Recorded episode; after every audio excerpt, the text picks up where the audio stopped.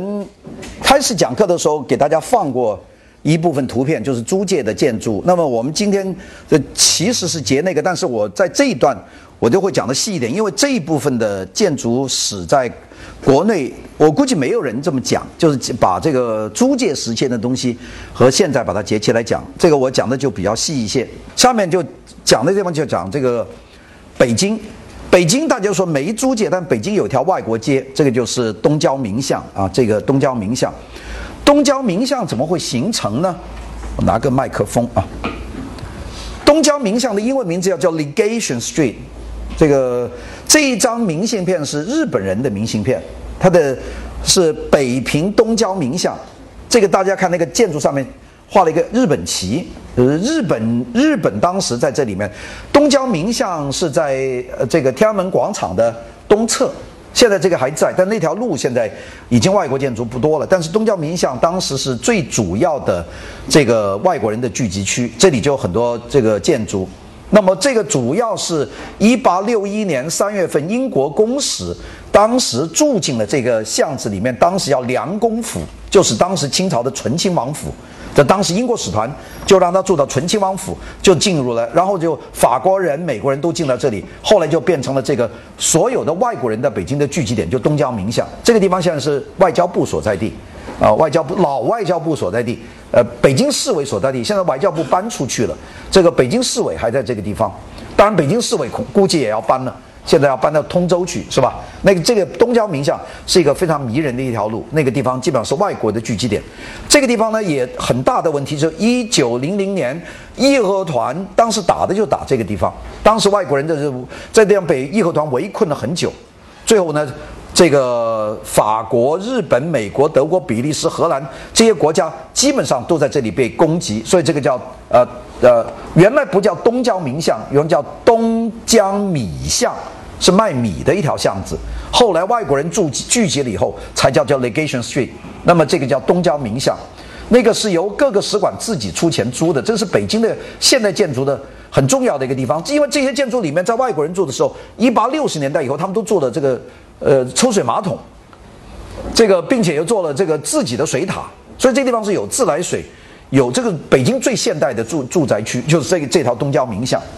那个现在呢，这个已经变了啊。那个呃，一九四九年建国以后，中国最早建交的这些外国使馆都在这条巷上面，这包括有东德使馆、匈牙利使馆、缅甸使馆都在这条巷上面。那么到一九五十年代。就迁到现在的我们说北京的日坛附近附近的第一个使馆区，后来又做了三里屯的第二使馆区，那么就就完了。那么这个地方受到文化革命冲击最大，这个叫反帝巷，反对帝国主义嘛。这个杨威路叫反修巷，那这个完全都改了名字。所以呢，这个地方这个里面有很多重要的建筑，就包括汇丰银行、颐和银行、俄罗斯旧址等等，这些现在都被拆除了。那个德华银行在一九九二年被拆除了。那日日本的旧使馆现在是北京市政府的用房，那么并且建了很多高层现代建筑，这个地方基本上就毁掉了。所以我们看这第一个就是，这是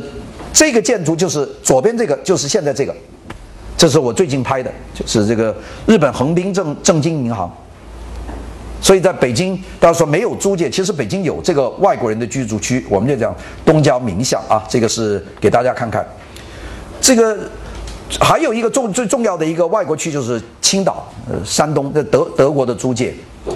德国占领了青岛以后，就建起了非常完整的这个政治系统，它有它总督府、总督官邸，并且它旁边形成了法院、警察局、监狱、兵营、炮台、税务局、海关、银行，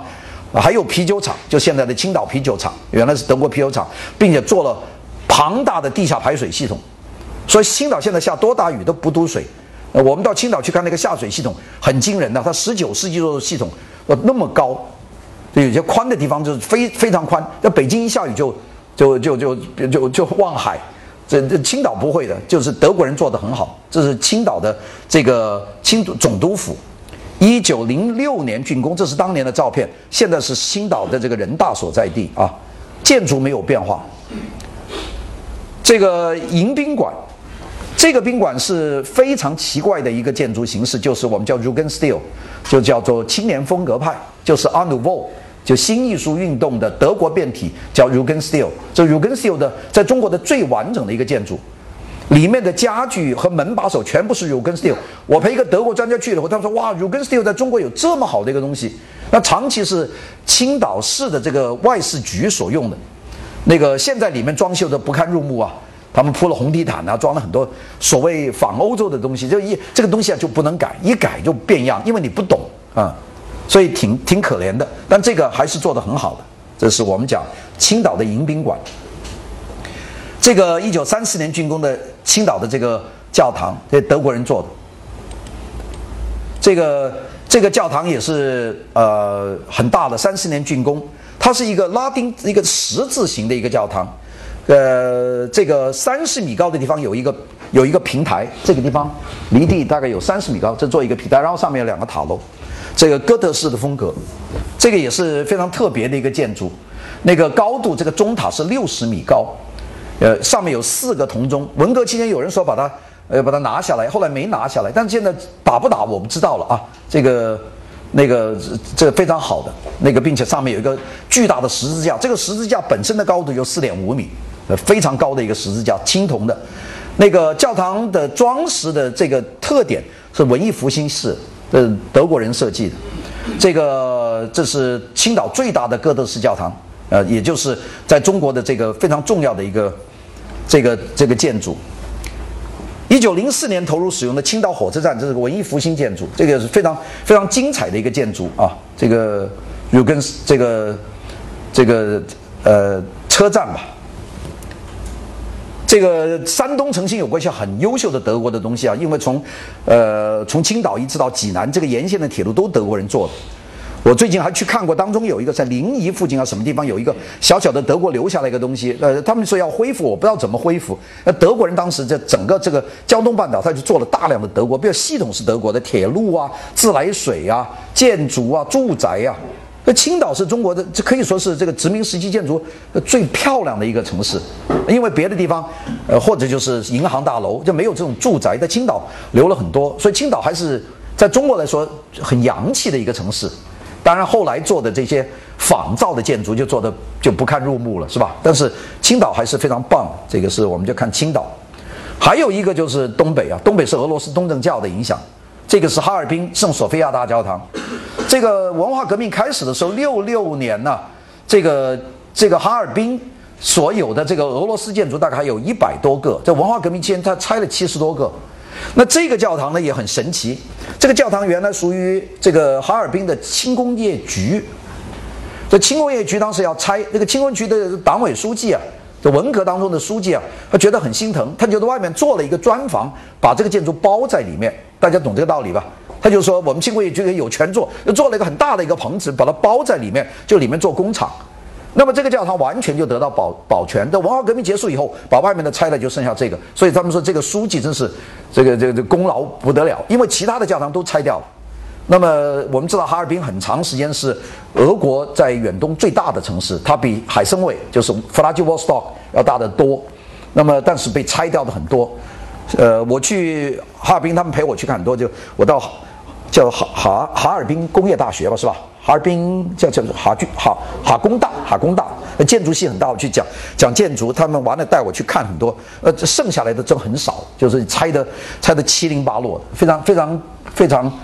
非常可怜啊。那么，并且它的城市规划也用了原来的这个地形，以松花江为界为界，分成了南北两岸，那个也有这个别墅区啊等等，这个非常漂亮。这个老哈尔滨。并且呢，这个城墙也是俄罗斯的建筑，那基本上就没有保护得很好。这个我们看到一点，这个建筑是我们看到，这个是他们里面的唯一的一栋在哈尔滨的一个留下来的一个豪宅啊。这个宅子做得非常漂亮，但是这个宅子呢，现在这个因为这个宅子没有拆的原因，就是当年好像说是毛泽东去访问苏联的时候停在哈尔滨停了一下，在这里住了一晚上。所以这个宅子就变成毛泽东故居，所以就没拆，旁边的都拆光了，这个就不能拆，因为毛主席住过，所以就一直留到现在。这个是一个这个新古典最最好的一个房子。现在你看这个上面的字我没看清楚，革命什么纪念馆是吧？你看这个，反正反正沾了革命的名字，就留下来的可能性比较大。呃，就是就是因为毛主席过了一夜在这里就很重要了，这个就留下来了。这个毛主席像是文化革命立的，这是六十年代立的。后面的那个是哈尔滨的中东铁路管理局的办公楼，是一九零二年的建筑。这个建筑现在也完整的保留下来。这个后来大火以后就一九零六年重建，现在是哈尔滨铁路局的大楼。这个楼是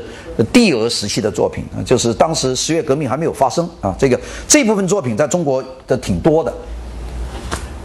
这个也有很多这个呃建筑了，这个外白渡桥，这永恒银行，我们就介绍中国的建筑事务所。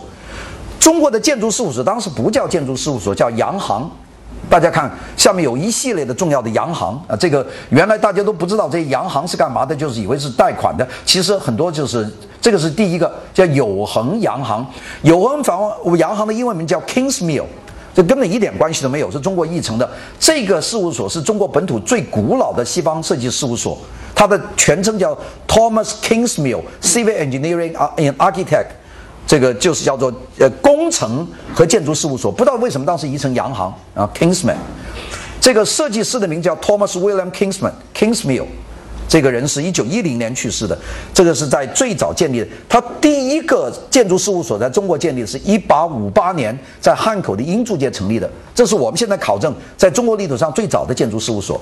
一八五八年在汉口，然后在上海再开分公司，然后承接了大量的工程和设计任务，就包括这个外白渡桥啊，这个非常厉害。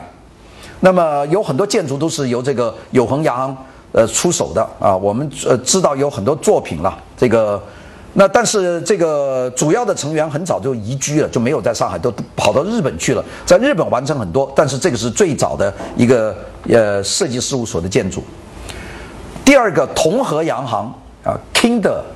就是 K I D E D E D N E R，叫 Kid，Kid William and Kinder James，这是在上海英租界的一个。呃，建筑事务所，它也叫洋行，所以我们老看能不能洋行，其实洋行是中国人的叫，洋行就是外国人的店嘛。呃，洋行其实里面的性质很不一样，它可不是做买办的，其实很多洋行就是事务所，因为中国没有事务所这个字，所以一律叫洋行。这个是同和洋行，这个一八六零年在上海北京路成成立的洋行，呃，历史早吧？刚才我们讲的一八永恒是一八五八，这个是一八六零年。所以鸦片战争以后十年左右，他们就在中国开建筑事务所，这个基本上都是英国的，是英国皇家建筑学会的成员，这个名叫 William Kidney，他开了这个洋行。那么另外还有他的弟弟叫 James Kidney，两个合伙人，他们现在留在上海的作品有很多，我讲讲，大概可以找到上海的圣三一堂，这是上海的一个教堂。这个圣三一堂在黄浦区的西江西一路二十号，这是他们设计的第一个建筑，一八六六年完成的，这是一个教堂。还有一个很重要的叫老汇丰银行，现在浦东发展银行在上海，这个是一九二三年落成的，这个就是第二个同和洋行啊。我们再看第三个，日清软装公司，这是第三个洋行，叫德和洋行。德和洋行，这个德和洋行是一八六二六三年由这个 Nevitt 建基了，这个人也是一个英国人。那么这个德和洋行，德国洋行就做了这个上海原来叫日清轮船公司大楼，新古典主义的。我们开始给大家看了很多图，呃，只介绍了建筑，现在就知道这个设计事务所这一部分工作，我估计真是国内没有人去做，就我就下了很大力量，就一个个的去搜，因为觉得这个很这么重要的建筑，没有人知道是谁设计的。我这个文字稿在呃，这个文字稿没法发表。因为这个是中世界建筑史的第九章，本来是中国现代建筑史，但是里面到后面涉及到很多中国当代的建筑师，这个建筑事务所觉得很敏感，这个部这一章就抽掉了。这这本书现在就在我的手上，现在，呃，外国人就说你写个英文版嘛，先出英文版，我估计可能也要先出英文版，或者在台湾出这个海外中文版。那这在中国反而没法出，这很奇怪的事情。在中国领土上的建筑，我们没办法用历史去描述它，这是所以我这部分手稿，那，没有人见过啊。这个德和洋行，它设计了很多这个作品。我们想，这个法租界的，呃，董公公董局，就是工工部局董事会，现在就是黄浦区的公安局，这这个楼，还有上海工部局市政厅，现在就是上海的新雅粤菜馆，在黄浦区南京东路，还有先施百货公司，就南京路的六百九十号，这些都是由这个德和洋行做做的。这个是另外一个。我们再看一个建筑事务所啊，这个马扎逊洋行设计，这个是天津的解放上的原天津汇丰银行的总部。这个马扎里洋行，英文就是 James Morrison，就詹姆斯莫里逊洋行 James Morrison。这个 James Morrison 有几个人合伙做的这个事务所？这个事务所什么时候建立呢？是一九一三年，辛亥革命以后的两年建立的这个马扎逊洋行。他做的东西现在有上海的中国通商银行大楼，在黄浦区中山东一号的一一路二号啊，这个建成的，还有北京的汇丰银行大楼也是他们设计的，还包括很多很重要的建筑，在汉口洞庭街五十五号也是他们做的，这个是第三个，这个通和洋行这个 Dodel，当 D O D O W，Dodel 是 D A L L Dodell。这个也叫 Architect，这是是英国人在上海英租界开设的早期洋洋行，成立时间是一八八零年，他们设计了这个建筑和土木工程，这个是我们所找到的通和洋行的一个建筑啊。天天这个道德银行设计的最大建筑就是天津的开滦矿务局的这个总部大楼，这是我们叫 Dodd 银行，道道达银行。天津国际俱乐部、安利洋行也是一个设计事务所啊。安利洋行，安利洋行的原文叫 Elga，Elga 就艾尔加，叫 Elga，呃，Architects Corporation，这个是影响很大的。在英，他在原来这个事务所的地方在圆明园路十一号，在当时承接了各种各样的，他们一般都是土木建筑、civil engineering 和建筑，他们都承接。这个设计师的名字叫做呃 Elga，所以叫 Elga 洋行，中国就译成安利洋行。这安利行，他们设计了很多东西，在上海有这个华裔公华裔公寓，这个是张爱玲住过的啊。这个华裔公寓，他们还设计了这个俄罗斯总领馆，在外白渡桥旁边啊。这个还有福利公司大楼等等，做了很多东西在天津啊等等。在北京做的最重要的一个东西，大家都知道，就是北京饭店的老楼。就是我们现在叫做呃六国饭店，六国饭店是在这个呃刚才我们讲的北京那条街啊，这个是另外一个，还有一个就出名了，叫 Murphy 啊，Henry Murphy 墨菲事务所。墨菲事务所设计的中国民族型的风格，就最主要就是广州的这个岭南大学，现在中山大学的老校区。中山大学的建筑基本上都是一个事务所，是美国的 Henry Murphy 墨菲事务所设计的。他们呢，主要合伙人就是亨利·墨菲。他们在上海组织成员，墨菲是到一九五四年才去世的。呃，耶鲁大学建筑系毕业，在耶鲁大学，呃，是美国的 AIA，就是美国建筑师协会的这个会员。他做了很多，他做的大部分是教会的。投资的这个校舍，其中最重要的长江雅礼大学这个新校舍总体设计，然后一九二六年这是广州岭南大学的理事，就设计了岭南大学的老校区。现在你们到中大看，最主要建筑都是由墨菲事务所做的。我们中国其实几个重要的建筑其实都是外国人做的，武汉大学，呃，美籍的波兰设计师做的。这个中山大学就是原来的岭南大学是墨菲事务所设计的，还有北京的燕京大学是。这个在美国做设计的，整个燕京大学就是现在的北大的河的未名湖的那一片都是美国人设计的，还有北京的协和医院是美国设计，洛克菲勒基金会给钱在美国设计的，就纯粹的民族建筑都是美国人做的。就美国人当时很希望中国的民族建筑能够用在现代建筑上面，这个这一这一章就没法写，就是你说你怎么讲，你没法讲，讲的别人也不愿意听啊。但是我这是讲了很多很重要的。那个我们知道，这个墨菲建筑事务所还做了复旦大学的简公堂、复旦大学的校门，在汉口设计了花旗银行等等等等啊。清河清华大学一九一年的科学馆、清华大学图书馆都是由这个墨菲事务所设计的。这基本上中国最重要的学校，他们都插手，因为当时中国没有设计设计事务所能够承担这样的工作。这个是讲到另外一个设计事务所，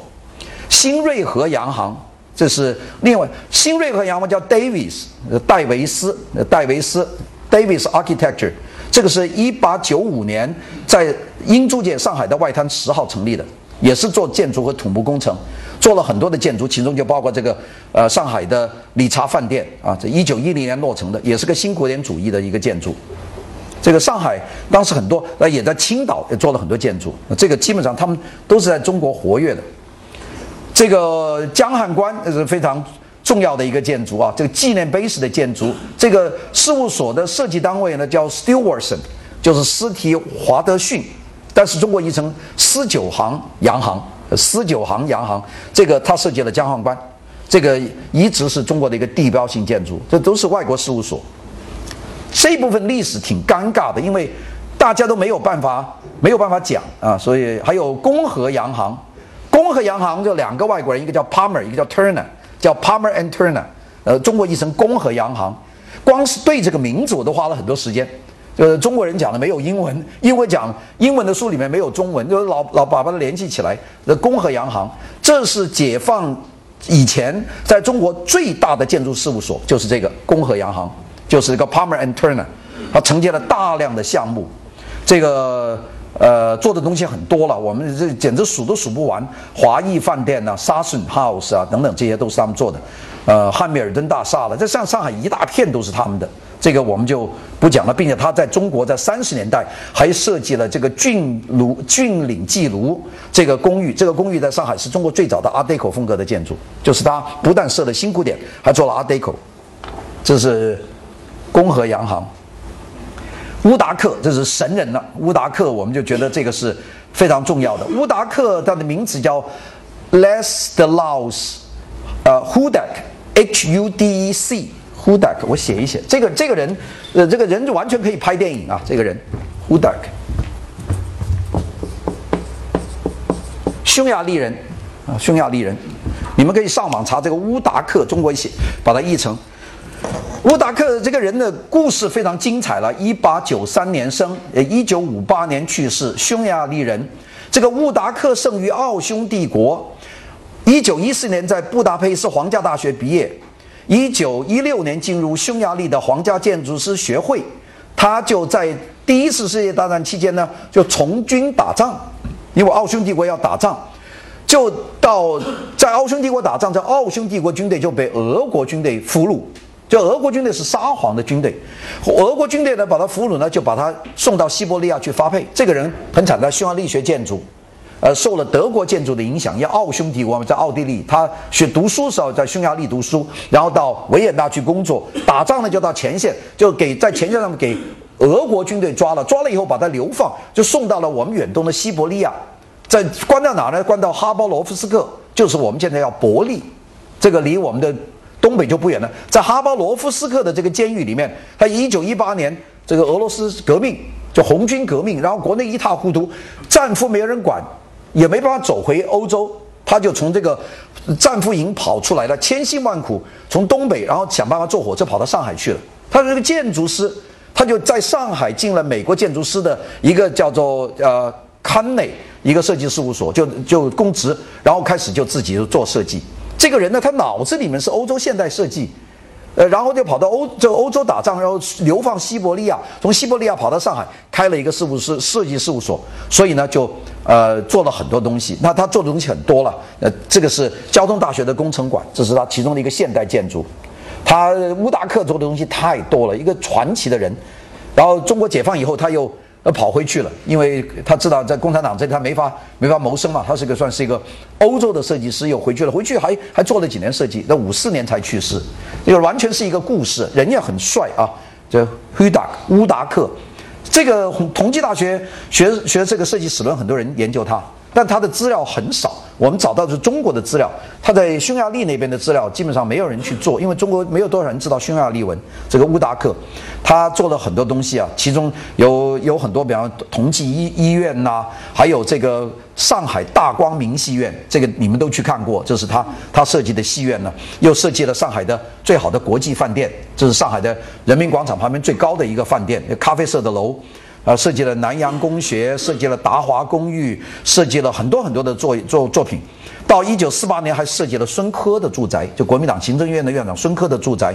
这个一个人做了几百个设计。这个中国建筑史上最传奇的这个人，这个匈牙利人乌达克啊。这是乌达克最早的设计，他二十年代到了，刚刚到上海来做的这个建筑。我们看他自己本身风格都变化。他这个人呢，因为有西方的这个背景，并且能够做自己开了自己的设计事务所。这是原来上海凤阳路的宝龙医院，这是一九二十年代。他一九一八年跑到上海，一九二十年代这几年他就开始就做建筑了，做的就非常好啊。乌达克，这个是国泰大戏院，这是乌达克的阿黛口风格。我这是一九三二年设计的，呃，设计完了过了五年就抗战了，就就没东西做。抗战期间他就完全没活做。这个戏院现在还是挺迷人的，国泰戏院还是非常好。那就走进去，我们去年在这里开了一个会，啊，就走进去还是就非常舒服。这是乌达克啊，我们就讲讲这个 Art Deco，这个是另外一个建筑师了，这个叫做 Richard Pollock。Paulik，Paulik 也是一个怪人呢，Richard Paulik，这两个外国人，一个 Hudak，一个 Paulik，我刚刚写在哪个地方？Paulik，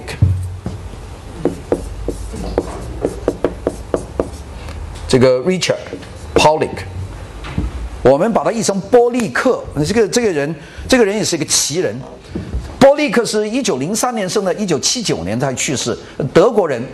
他是在德国德累斯顿跟一个建筑师叫多斐来学学设计的，还有个 p o z i k 然后呢，之后呢，他就跟随那个 George Mook 去学学习，并且他进了包豪斯，就 Paulik，进了包豪斯学了建筑以后，他就参加包豪斯的校舍的设计建筑。